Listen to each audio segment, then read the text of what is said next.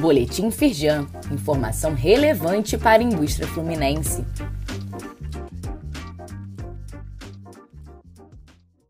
Edição de quarta-feira, 24 de janeiro de 2024.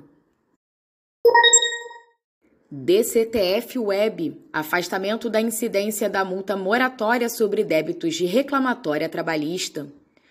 Os pagamentos passaram a ser compostos apenas por valor principal e juros de mora, sem a aplicação da multa. Confira qual é a orientação para os contribuintes que fizeram envio de declaração antes dessa data. Saiba mais no site da Firjan. Diversidade. Lideranças femininas apontam sinais de avanço na indústria.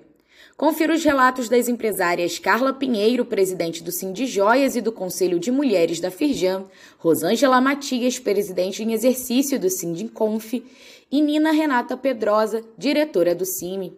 Elas contam suas experiências e falam do caminho ainda a ser percorrido no país. Saiba mais na Carta da Indústria, no link disponível neste boletim. Mais de 718 milhões de reais disponíveis para vendas em editais públicos. O mapeamento é composto por editais de compras públicas abertos pelo governo do estado e pelas prefeituras fluminenses.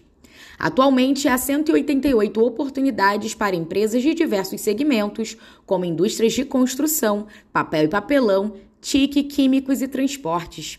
Confira a lista completa no portal Firjampec, no link disponível neste boletim.